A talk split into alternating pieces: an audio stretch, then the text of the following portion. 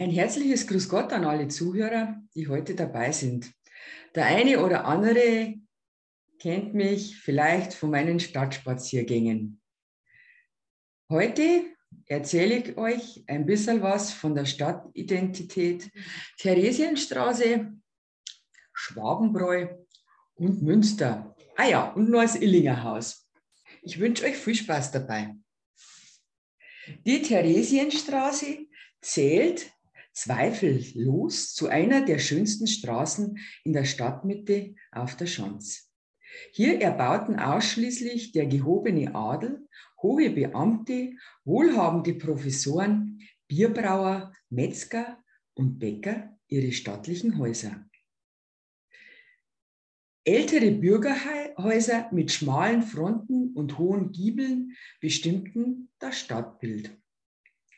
Die Häusergruppen sind heute noch mit den für die damaligen Zeiten typischen großen Toreinfahrten deutlich zu erkennen.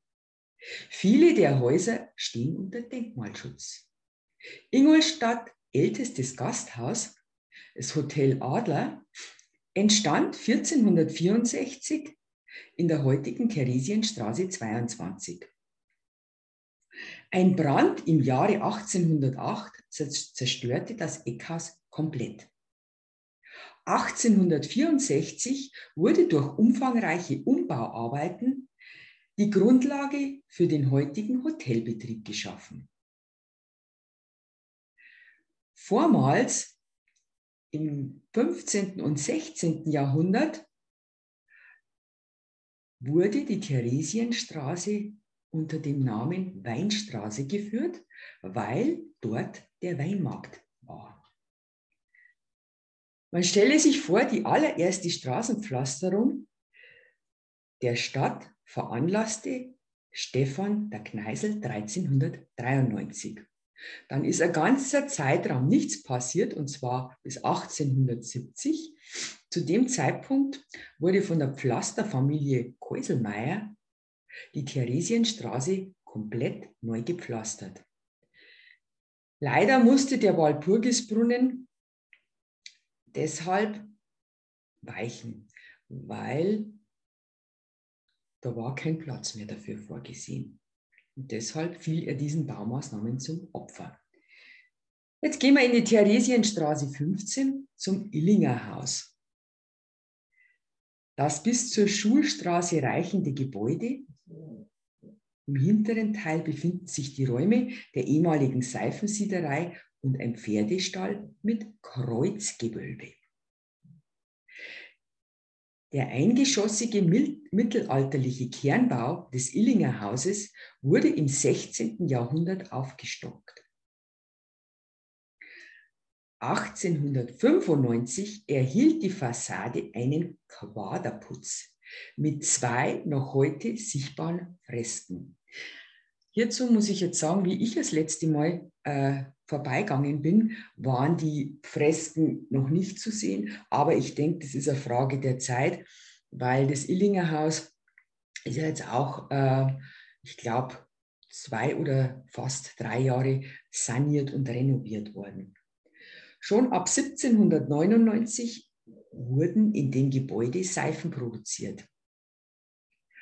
1896 übernahm dann der aus Freising stammende Seifenfabrikant Josef Illinger. Dessen Sohn Franz Illinger übernahm die Ingolstädter Seifenfabrik 1925. Noch heute gibt es dort Spuren dieser Produktion, die irgendwann von den großen Märkten und Marken mit ihren billig produzierten Seifen leider kapitulieren musste. Im Keller der zweigeschossigen ehemaligen Siederei mit Pultdach und immer noch erhaltenen preußischen Kappendecke befinden sich noch mehrere Maschinen, Kessel und ein Kurbelaufzug.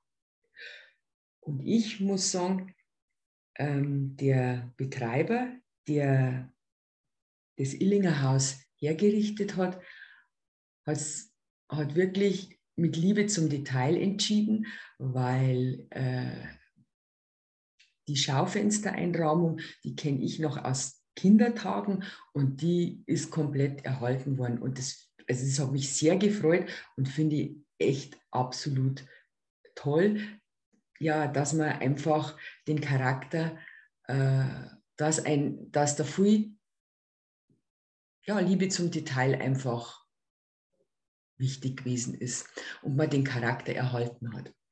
So. Dann gehen wir jetzt ein Stückchen weiter zur Theresienstraße 23, das Haus des Adam Weishaupt. Es wird erzählt, dass das Augsburger Botenhaus zu einem Mietshaus umgebaut wurde. Unheimlich wäre schon der Dachboden gewesen, aber noch unheimlicher, darin zu wohnen. Angeblich während des Nächtens manchmal Stimmen zu hören gewesen. Da sich in diesen eben beschriebenen Zimmern damals zu Adam Weishaupts Zeiten die Freimaurer in diesen Räumlichkeiten getroffen hätten. Unbehaglich war es allemal. In den späteren Jahren ist die Theresienstraße 23 zu, die Synagoge gewesen in Ingolstadt und da ist auch ein Schild, das darauf hinweist. Das Geisenfelder Haus, das ist das ehemalige Börnerhaus, gleich unmittelbar daneben in der Theresienstraße, trägt seinen Namen nach dem kaiserlichen Reichsstift Geisenfeld. Während des Dreißigjährigen Krieges flüchtete ein Teil der Benediktinerinnen nach Regensburg, der andere Teil samt der Äbtissin in ihr Gebäude nach Ingolstadt. Dort blieben sie mehrere Jahre und etliche verstarben auch da und wurden im Garten des Anwesens bestattet. Das ist ja schon irgendwo ein bisschen gruselig. Und ich weiß nicht wieso, aber mir persönlich hat da jetzt ein Stück gefehlt und auch irgendwo ein bisschen der Zusammenhang zum nächsten, äh, zur nächsten Aussage. Bis heute geht dunkles Gerede um. Aus diesen Klosterzeiten soll angeblich noch ein sehr großer Schatz im Haus vergraben sein. Und ähm, keiner weiß aber, ob das wirklich zutreffend ist und wo er sich verbirgt, weil es muss schon sehr oft danach gesucht worden sein, aber keiner hat ihn gefunden. Also diese ähm, Äbtissinnen ähm, aus Klosterzeiten, die haben wohl angeblich einen Schatz mitgebracht und äh, den eben in diesen Mauern des Geisenfelder Hauses vergraben. Ich kann es nur so erzählen, wie ich es gelesen habe. Unsere nächste Station wäre dann das Schwabenbräu. Sieben ängstliche Schwaben machen in einem Giebelfresko in der Ingolstädter Theresienstraße Jagd auf einen kleinen Hasen. Der Ursprung des Gemäldes führt über 250 Jahre zurück in die Schanzer Brauereigeschichte. Zum heutigen Zeitpunkt befindet sich in der Theresienstraße 29 ähm, ja, ein Markendiscounter, sagt man. Und ähm, ich habe es total schön gefunden, dass man in den 80er Jahren die Fassade stehen hat lassen, weil sie einfach, weil das komplette Gebäude stark baufällig gewesen ist, ich glaube sogar einsturzgefährdet. Und man hat sich da wirklich also viel Mühe gemacht, finde ich jetzt, um das Ganze zu erhalten. Und ähm, in der Theresienstraße 27 haben meine äh, Großeltern gewohnt und auch ähm, mein Onkel und meine, meine Mutter. Und ähm, leider haben wir aus der Zeit gar keine Fotos, weil es hätte mich natürlich schon interessiert, wie es ausgesehen äh, hat. So, und nun erzähle ich euch weiter vom Schwabenbräu. Das Bild zeigt die sagenhaften sieben Schwaben, wie sie gemeinsam eine Lanze gegen einen kleinen Hasen führen. Gemalt hat es in den 30er Jahren der bekannte Ingolstädter Maler Johannes Eppelein.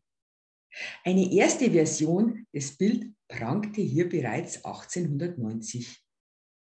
Damals befand sich in dem Haus noch das Schwabenbräu. Die gemalten Schwaben sind allerdings das Einzige, was von der einstigen Brauerei und Wirtschaft übrig geblieben ist. Diese Darstellung der, Has, der, der Schwaben, nicht der Hasen, die Darstellung der, der Schwaben geht auf eine Geschichte zurück, die in einem Meisterlied von Hans Sachs 1545 besungen wurde. Damals waren es allerdings noch neun Spießgesellen.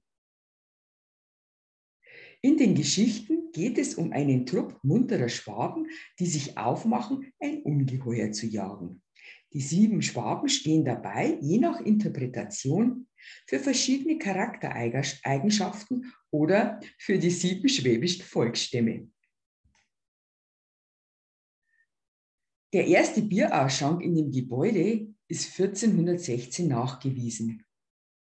Ab 1748 hieß der Wirt Anton Geiselmeier.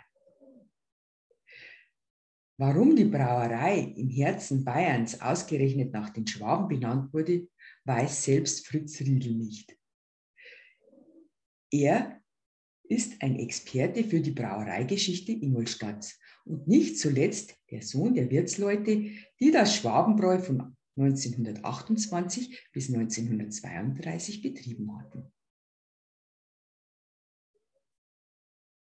Im Wirtshaus zum Schwabenbräu beschränkte man sich seitdem auf den Ausschank des Biers. Dabei versuchte auch der kleine Fritz, eben der das erzählt hat, mitzuhelfen. Im zarten Alter von fünf Jahren bewies er zur Belustigung der Gäste, dass er schon stark genug war, den Zapfhahn aufzudrehen. Allerdings brauchte er dann doch Hilfestellung von einem Erwachsenen, um den Hahn wieder zuzudrehen, weil sonst hätte er die ganze Wirtsstube überschwemmt.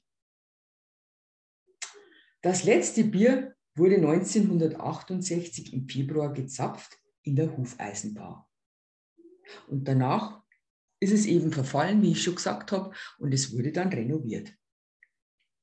Die wenigsten, denke ich, kennen diese Geschichte und vor allen Dingen, ähm, dass da noch vor gar nicht so langer Zeit noch eine Brauerei äh, beheimatet war. So, jetzt gehen wir noch ein ganz Stück weiter zum Münster. Auf der Stelle, an dem das Münster entstehen sollte, befand sich vorher bereits eine hölzerne Kirche. Im Jahr 1407 wurde die Stadt Ingolstadt in zwei Pfarreien geteilt.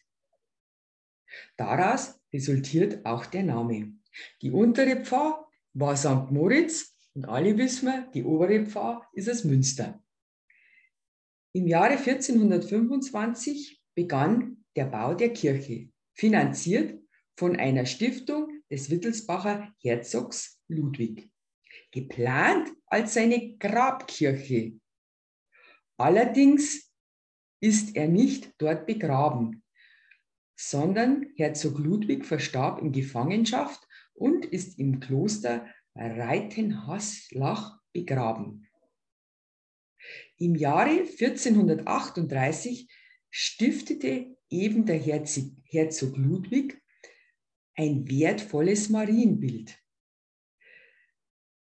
Dieses Marienbild war Namensgeber für die Kirche, die den Namen zu, zur schönen unserer lieben Frau trug. Ich denke, das wissen die wenigsten, woher dieser, also wo der Name seinen Ursprung einfach hatte.